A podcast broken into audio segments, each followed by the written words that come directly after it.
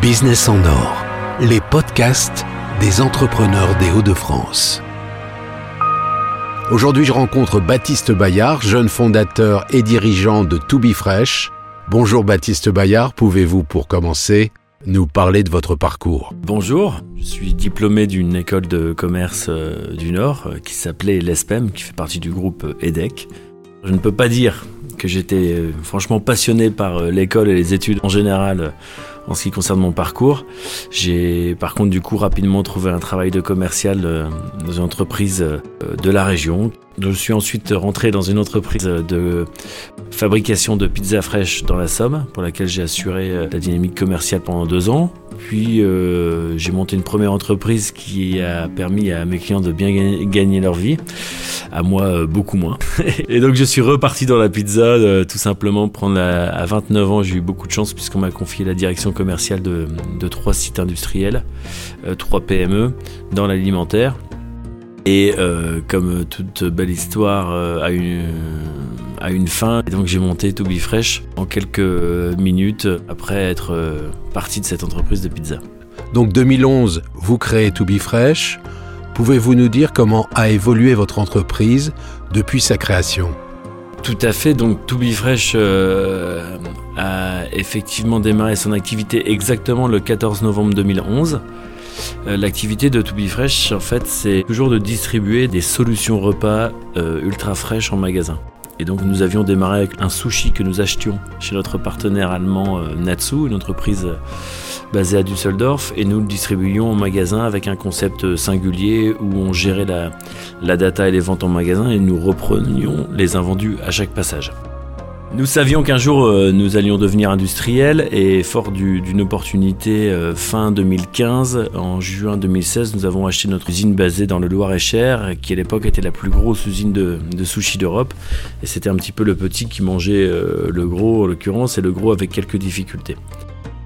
Voilà, nous avons redressé cette entreprise Marco Polo Food depuis maintenant trois ans. Tout ça s'est pas fait dans la facilité évidemment. En rachetant Marco Polo Food, on savait qu'on allait se heurter à la problématique des sushis notamment fabriqués en magasin. C'était un marché sur lequel nous n'étions pas et on a décidé en 2018 de commencer à aller tester, butiner sur ce marché.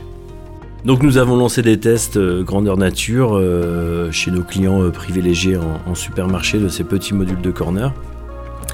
Et dans le même temps, avec l'arrivée d'un directeur général, on a surtout lancé un projet de, vision, valeur, projet d'entreprise auprès de ce qui était à cet instant nos 200 collaborateurs environ sur les deux euh, entités juridiques.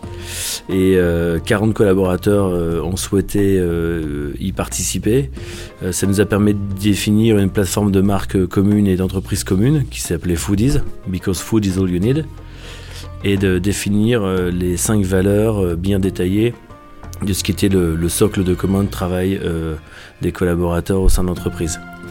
Et également de, déterminer euh, sous la forme d'une phrase euh, quel était notre projet euh, pour les, les 5 ou 10 prochaines années. Une phrase que je trouve trop longue, mais qui a le mérite d'avoir été bâtie uniquement par les collaborateurs, puisque je n'ai pas participé moi-même à cette, à cette session de, de vision projet. Et donc aujourd'hui, Foodies, nous sommes créateurs, fabricants et distributeurs de solutions repas gourmandes et responsables adaptées aux besoins de chacun. Et donc j'ai engagé l'entreprise avec mon directeur général dans ce processus va être évidemment révisé dans deux ans parce que j'adorerais raccourcir la phrase, mais je voulais que les choses appartiennent aux collaborateurs avant tout. Et donc dans ce cadre-là, on a cherché à se diversifier de Only Sushi. Et donc nous faisons l'acquisition le, 1er décembre officiellement d'une entreprise de plats préparés dans le, dans le Pas-de-Calais. Euh, une entreprise de 100 collaborateurs et donc nous sommes aujourd'hui euh, euh, divisé en trois entités bien distinctes. Une, une entité euh, industrie qui gère nos deux grosses usines et de plats préparés et de sushi.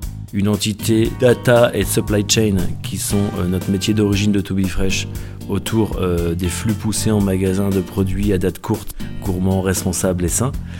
Et une entité retail qui développe des shop-in-shop et bientôt à partir de février notamment une activité de shop en propre sur des zones commerciales où on va pouvoir auto-distribuer nos produits sans quelque part la plateforme des grands distributeurs.